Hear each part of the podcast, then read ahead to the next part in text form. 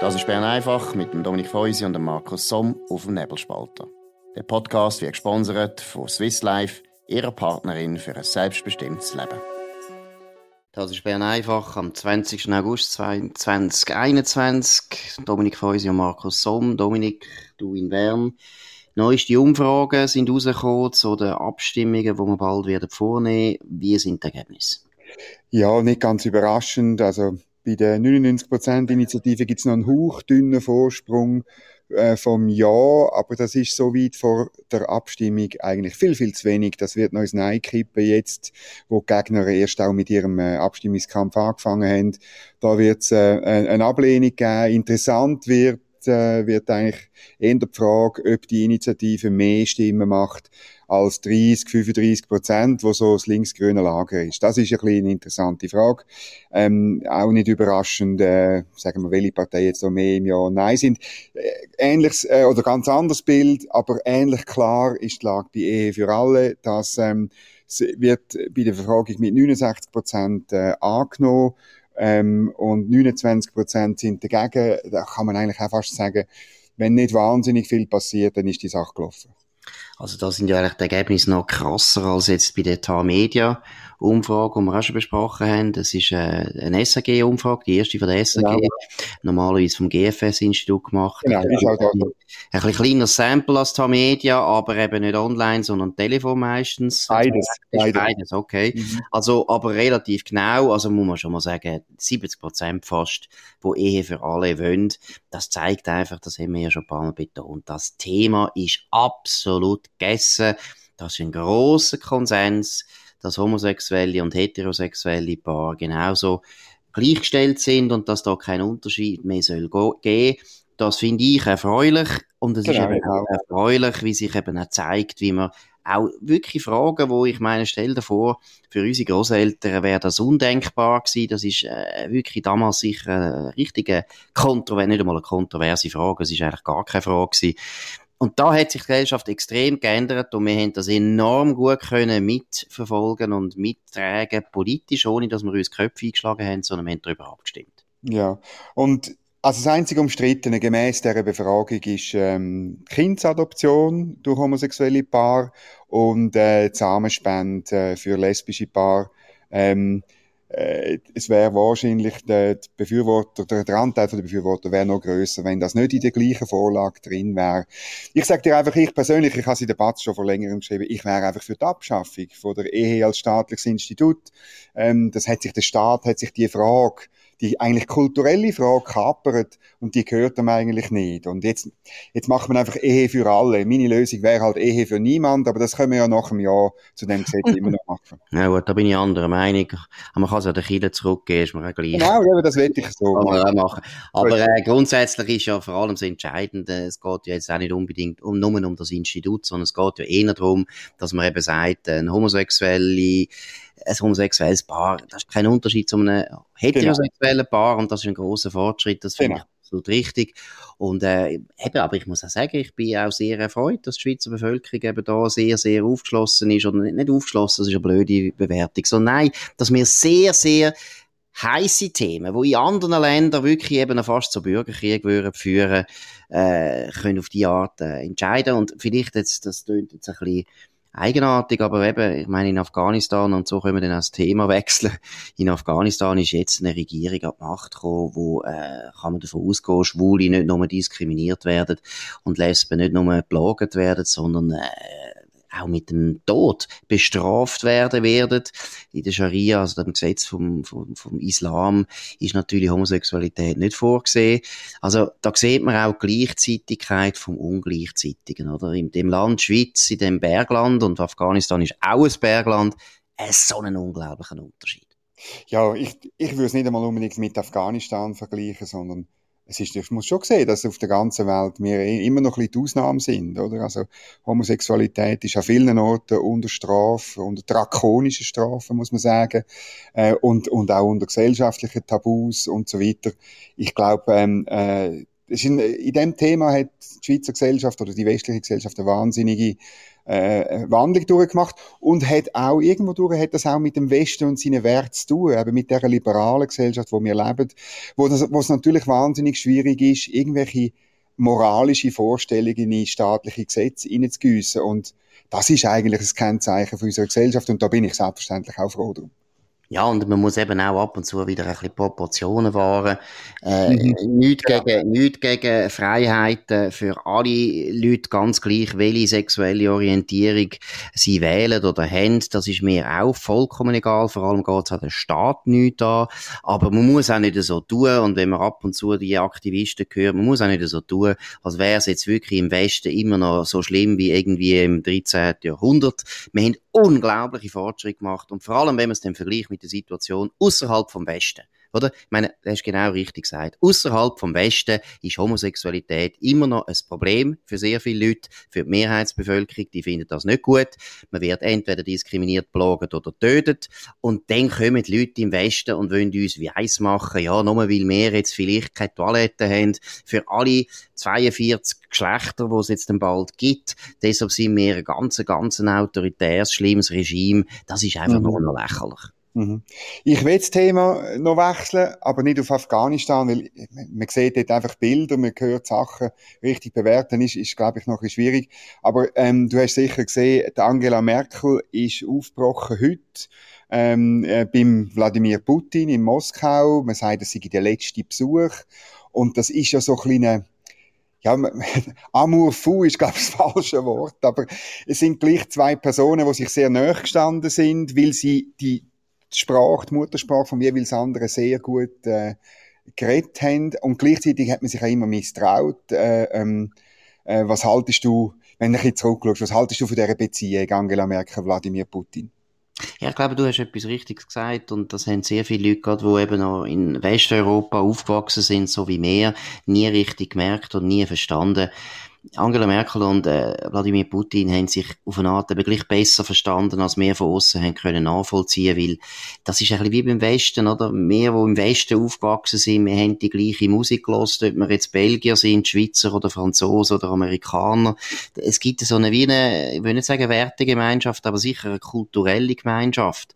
Und die hat es auch im Ostblock gegeben. Also, ja, ja. sind dann auch in die gleichen Länder in die Ferien gegangen, Ungarn, Plattensee, die Russen vielleicht vielleicht einmal an Krim und auch für einen Ostdeutschen ist dann einmal eine Fahrt auf Russland ein grosses Ereignis gewesen. Der Ostblock hat sehr lang bestanden und das ist eine geschlossene Welt gewesen. Und alle, die dort aufgewachsen sind, sind von dem prägt.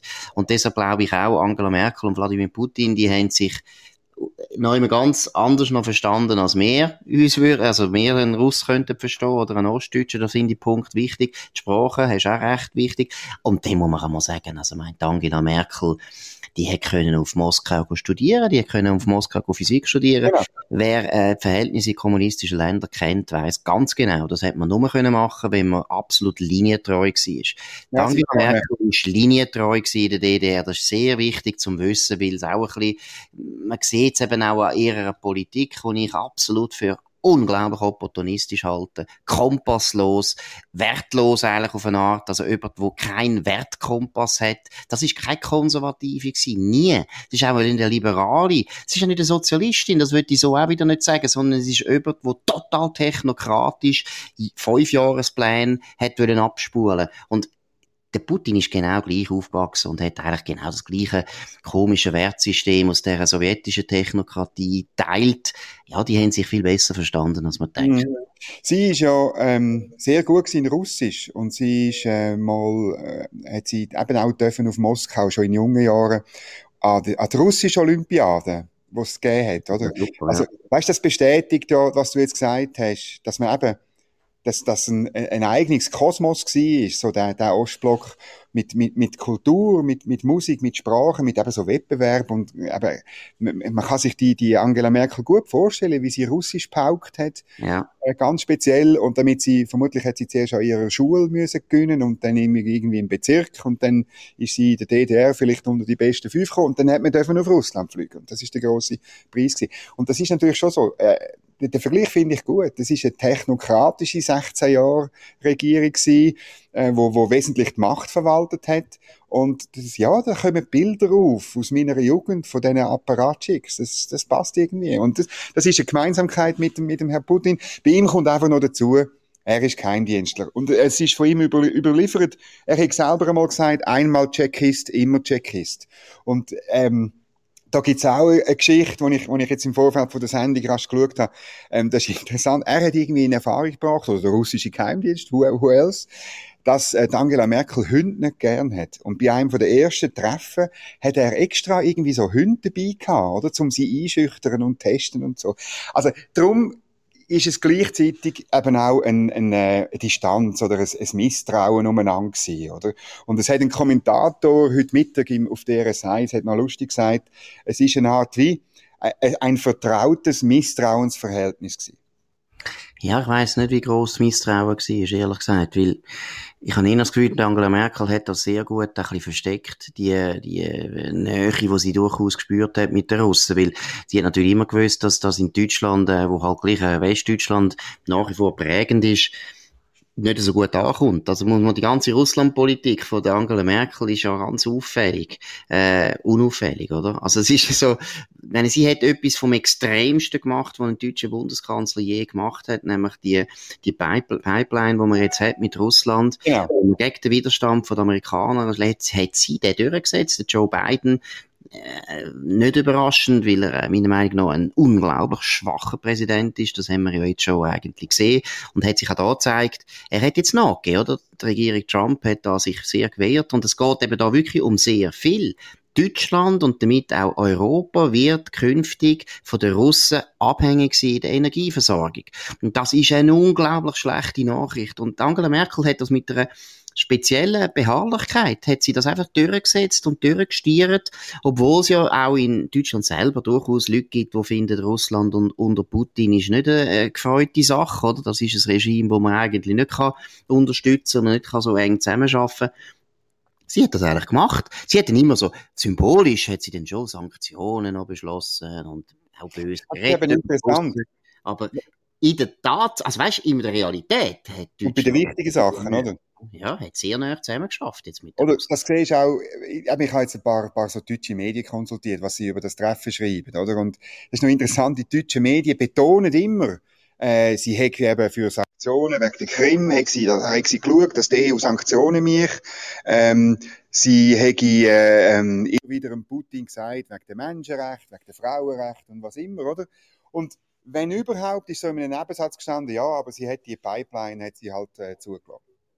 Ja, und ich meine, eben, wenn man hätte wollen, Russland richtig wehtun mit äh, Sanktionen oder mit irgendwelchen Gegenmaßnahmen, wäre die Pipeline sicher eine von der ersten Maßnahmen gewesen, wo man hätte müssen äh, anschauen. Also man hätte müssen die Pipeline einfach sagen, nein, wir bauen das nicht weiter. Weil es ist ja auch eine Pipeline gegen Polen, gegen die Ukraine, also gegen die ganze Nachbarschaft der Russen. Das, das sollte man nicht unterstützen.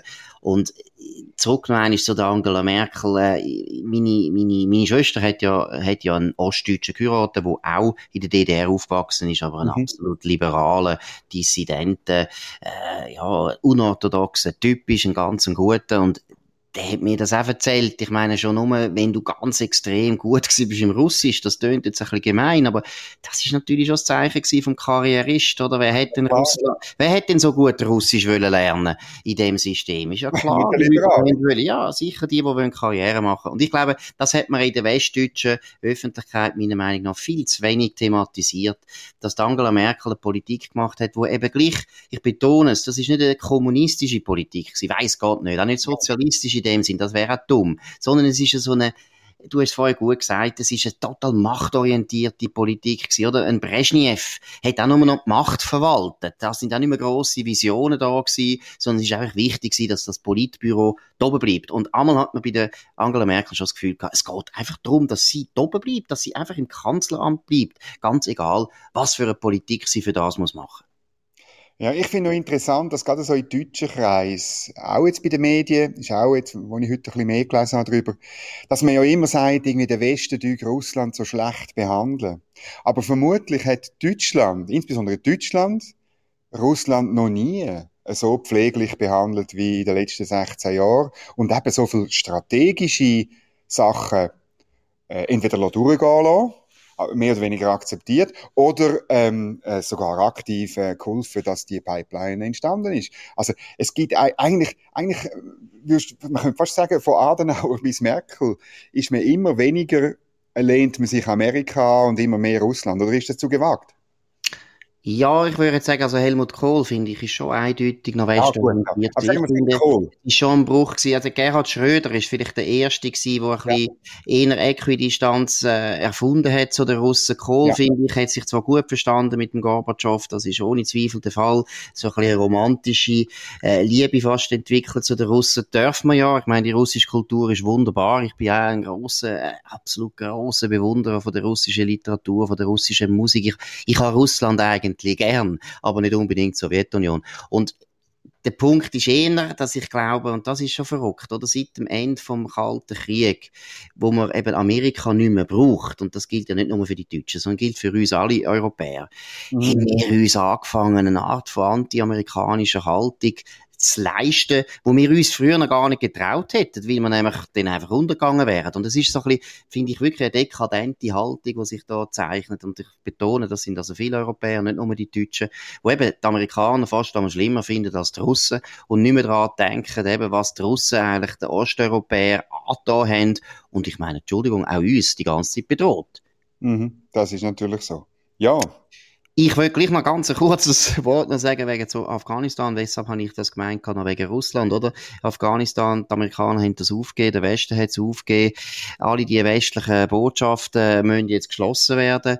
Äh, währenddessen Botschaft von der Volksrepublik China natürlich einfach weiterarbeiten und auch die von Russland. Also es ist schon verrückt, oder? Die Russen, die selber in Afghanistan so grauenhaft gescheitert sind und ich meine, man muss also sagen, der Niedergang von der Sowjetunion hat angefangen mit der Besetzung von Afghanistan. Sie haben sich dort wirklich äh, ganz äh, noch viele blutigere Nase geholt als die Amerikaner aber es ist schon noch ironisch, oder? Dass jetzt eben die Russen, die dann nachher völlig gescheitert sind und sich müssen zurückziehen, jetzt sind die Russen sind eigentlich jetzt wieder auf dem, im Sattel und die Chinesen sind neu. Es ist schon verrückt, wie sich unsere Welt, muss man jetzt mal sagen, einfach verändert. Das ist brutal. Ja, Außenpolitik ist Interessenpolitik. Der Westen hat auch viel zu viel romantische äh, Vorstellungen haben sich da, insbesondere eben seit dem, seit dem Fall vom, vom äh, Eisernen Vorhang, haben wir wesentlich vergessen, wie, wie brutal, wie interessengeleitet äh, Außenpolitik eben einfach ist. Und wenn man sich so romantische Eskapaden leistet, muss man sich nicht wundern, ähm, vielleicht führt es ja dazu, dass man in westlichen Außenministerien ähm, von Berlin über Paris, London bis unbedingt auch auf Washington wieder ein bisschen, ein bisschen Henry Kissinger macht und denkt. Ja, und man muss auch wieder mal betonen, wie inkompetent heute mittlerweile Regierungen geworden sind im Westen, oder? Ich meine, die Amerikaner, wie jetzt die den Rückzug gehandelt haben, das ist eine Katastrophe. Gleichzeitig aber, weil wir jetzt über die Deutschen geredet haben, der deutsche Außenminister hat noch irgendwie, glaube ich, im Juni, hat er auch gesagt, ja, das ist, hat man gefragt, oder? Ja, jetzt ist ja der Abzug klar, also die Amerikaner wollen gehen, haben wir denn da irgendwelche Vorkehrungen gemacht bei unseren Leuten und so? Einfach nichts. Hat gesagt, ja, da passiert gar nichts. Ja, ist alles gut. Die haben sich auf eine Art geirrt, wo man einfach muss sagen, die Leute sind inkompetent. Und das ist auch ein ganz wichtiger Mythos, was gilt, mal langsam aufzulösen. Wir haben im Westen ziemlich viel Inkompetenz jetzt mittlerweile in den Regierungen. Und das sollte man schon mal einmal ein bisschen noch, einfach immer wieder denunzieren, dass die Leute nicht immer meinen, eben, es geht ja auch um die Staatsvergottung. Das ist ein Staat, der ziemlich viel Fehler macht. Ja. da können wir nochmal Ja sagen. ich finde es ein bisschen extrem ausgedrückt. Es gibt auch gute Leute in diesen Außenministerien. Und es gibt, es gibt ja immer Debatten. Ich habe mehr das Gefühl, es sind auch die Außenminister selber, insbesondere, weißt du, der Heiko Maas. Er schielt ja mehr drauf, was die Medien über ihn schreiben und insbesondere das Modemagazin, wo er dann mit seinen geschniegelten Anzügen äh, ähm, posiert und so.